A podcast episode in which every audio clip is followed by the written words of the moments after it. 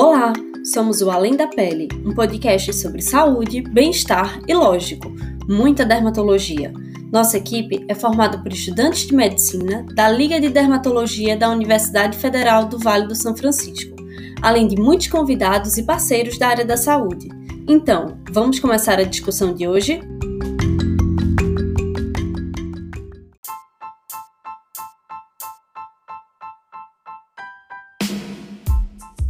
Oi, pessoal, eu me chamo Marisol Souza e hoje vamos bater um papo super legal sobre um tema extremamente importante e recorrente na prática clínica: a Síndrome dos Ovários Policísticos, também conhecida como Síndrome da Anovulação Crônica Hiperandrogênica, para os mais íntimos, a SOP.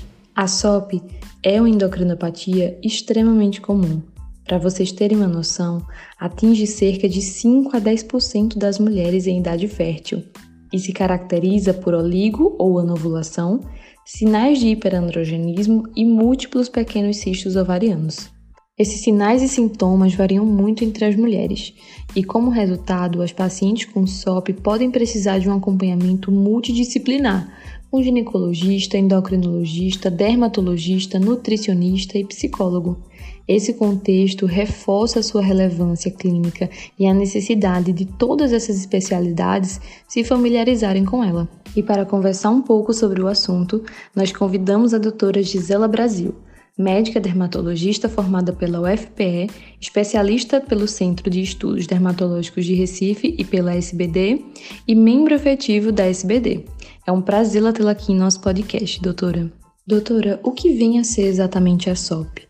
Muitas pessoas têm dúvidas e boa parte nem sabe que apresenta essa síndrome. Boa tarde, participantes do LADERM e ouvintes dos podcasts Além da Pele. O tema que me foi ofertado foi a SOP, né?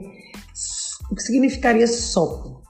SOP é uma sigla para uma síndrome provocada por um distúrbio hormonal que ocasiona aumento na formação de cisto nos ovários, que significa a síndrome dos ovários policísticos. E o que causa esse problema? Sua causa ainda não é determinada.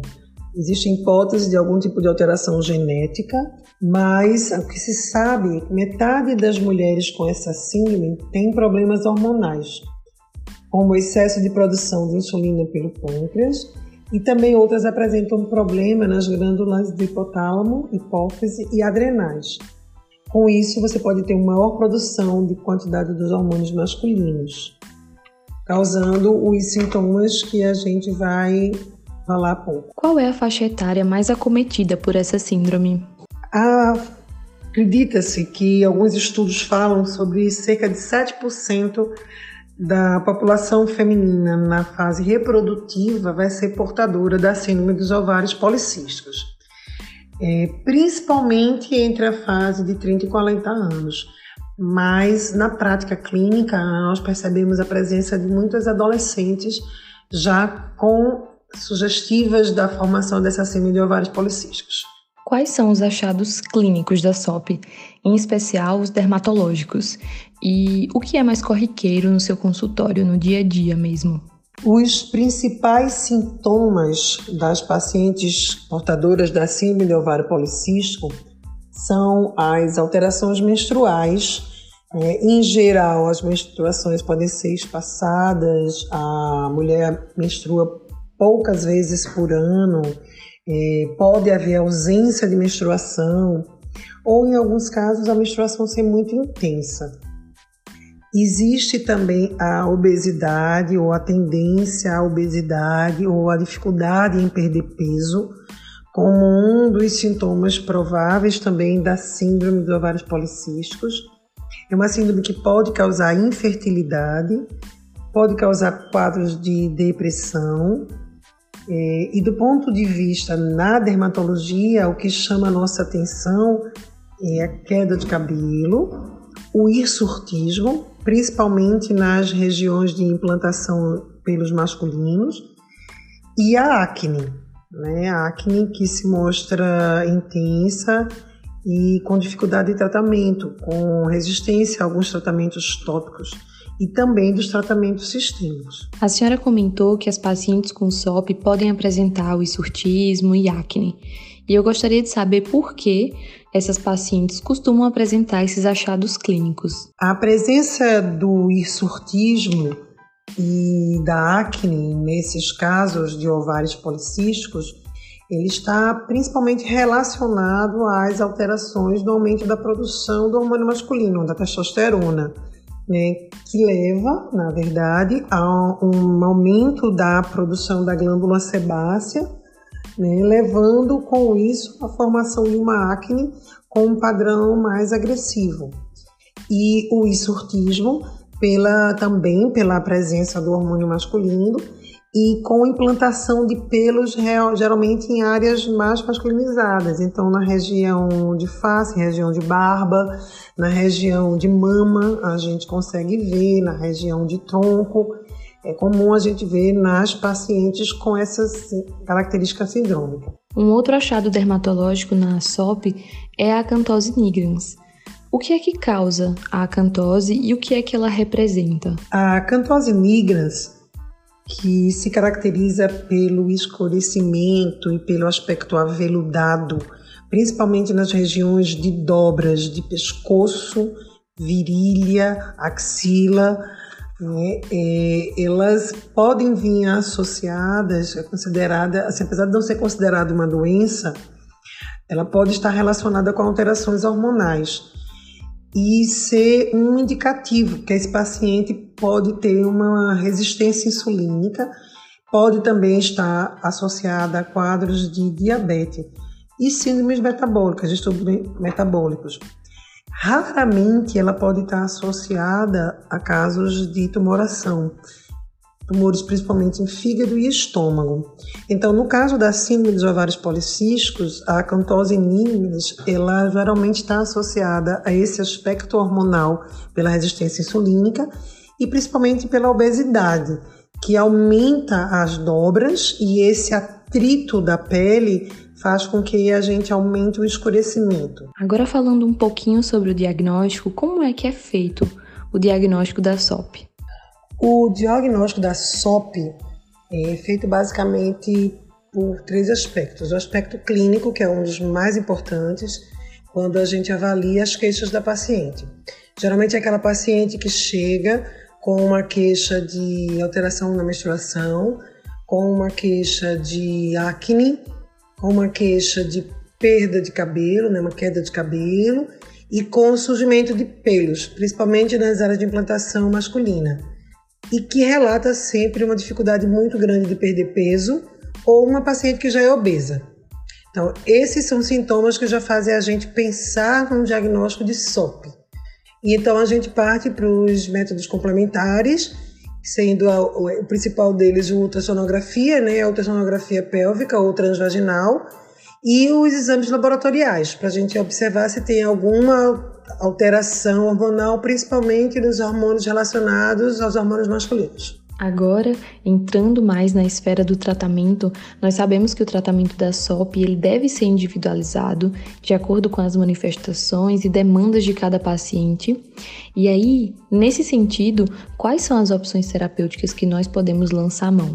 Veja, a síndrome dos ovários policísticos, como a gente já fala, é um, trata-se de uma doença crônica, né? Uma doença que a gente tem o objetivo da gente é da melhora clínica dessa paciente, né? As mulheres obesas, principalmente as mais jovens, em torno de adolescência, 15, 16 anos, geralmente tem uma melhora do quadro com a perda de peso. Né? A perda de peso melhora o processo da síndrome metabólica, melhora a questão da resistência insulínica e com isso a gente já tem uma melhora clínica dessa paciente. Do ponto de vista é, da questão é, terapêutica, as armas que se tem, na verdade, são as armas através do controle da produção desses hormônios masculinos, que aí vai levar a uma regulação na menstruação e uma redução da produção da glândula sebácea. E com isso a gente consegue né, a melhora do processo de acne, a melhora do insurtismo, a melhora da queda de cabelo. E ainda como terapêutica, a gente tem a tentativa de controle da resistência insulínica, com alguns medicamentos é, que ajudam bastante nesses quadros, principalmente naquelas pacientes em que tem algum tipo de contraindicação do uso dos anticoncepcionais, por exemplo. As pacientes é, com síndrome levar policístico são pacientes que precisam de um acompanhamento com o seu ginecologista, com o seu endocrinologista. E são pacientes que precisam ser bem acompanhadas, porque são pacientes que têm um risco maior, tanto de desenvolver diabetes, quanto de, na sua menopausa, poder aumentar o risco cardíaco dessas pacientes, né? Por toda alteração também a nível de colesterol que elas podem ter. Então, são pacientes que precisam ter uma, uma dieta é, bem orientada, são pacientes que devem fazer atividade física e estar tá sempre com o controle do seu peso e dos seus exames laboratoriais. Doutora Gisela, o nosso podcast infelizmente está chegando ao fim, então eu gostaria de fazer uma última pergunta, mas não menos importante. É o seguinte: as repercussões clínicas da SOP elas podem mexer muito com a autoestima das pacientes? seja pelas manifestações dermatológicas ou pela dificuldade para engravidar. Nesse sentido, como a senhora avalia o pré e o pós-tratamento das suas pacientes? Nota uma melhora nesse aspecto? Acha que gera um impacto importante na vida delas? Com certeza, na prática clínica, a gente vê é, o quanto essas repercussões da SOP alteram a autoestima dessas pacientes, né? do ponto de vista dermatológico e do ponto de vista geral, porque são pacientes que têm um excesso de peso, têm dificuldade em perder peso. Com isso, essas pacientes geralmente fazem muitas estrias pela pele também. Essas pacientes com a acantose nigra fica com escurecimento de regiões de dobra, que isso incomoda essas pacientes, porque principalmente em região do pescoço, fica com aquela aparência às vezes de um pescoço mais sujo, quando não é verdade. Então elas tentam é, lavar aquilo para tirar, às vezes machucam essa pele com essas tentativas. É, do ponto de vista é, da, da, mais específico dermatológico, então são pacientes que têm uma acne importante, aquela acne numa fase fora da adolescência, são pacientes que têm muito pelo, né? Então pacientes que têm na face muito pelo, e são pacientes que têm normalmente uma queda de cabelo importante, com às vezes muitas áreas de rarefação. Então são pacientes que têm do ponto de vista de autoestima uma repercussão muito importante e que quando a gente começa o tratamento, em que a gente faz um tratamento é, multifatorial, né, com muitos é, profissionais, em que você tem um acompanhamento do seu endocrinologista, do seu ginecologista, do nutricionista, é uma paciente que começa a ter uma atividade física regular.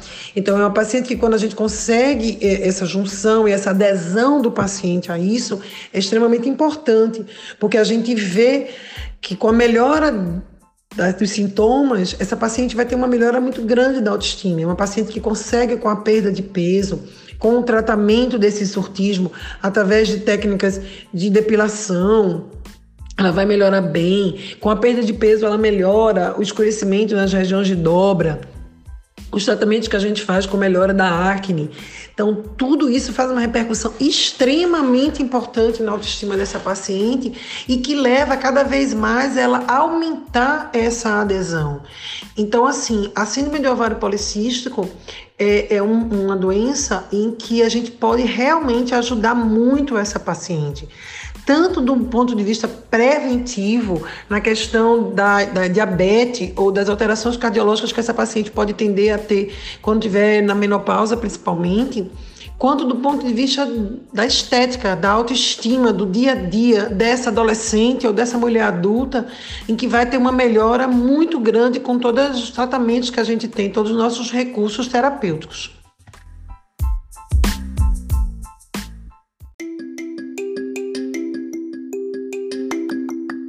Isso, pessoal. Obrigada por terem ficado com a gente até agora. Não se esqueçam de nos seguir no Instagram, laderme_univasf. Por lá estamos sempre postando conteúdo de qualidade. E podem entrar em contato com a gente por direct ou através do e-mail ladermeunivasf.gmail.com. Até o próximo episódio!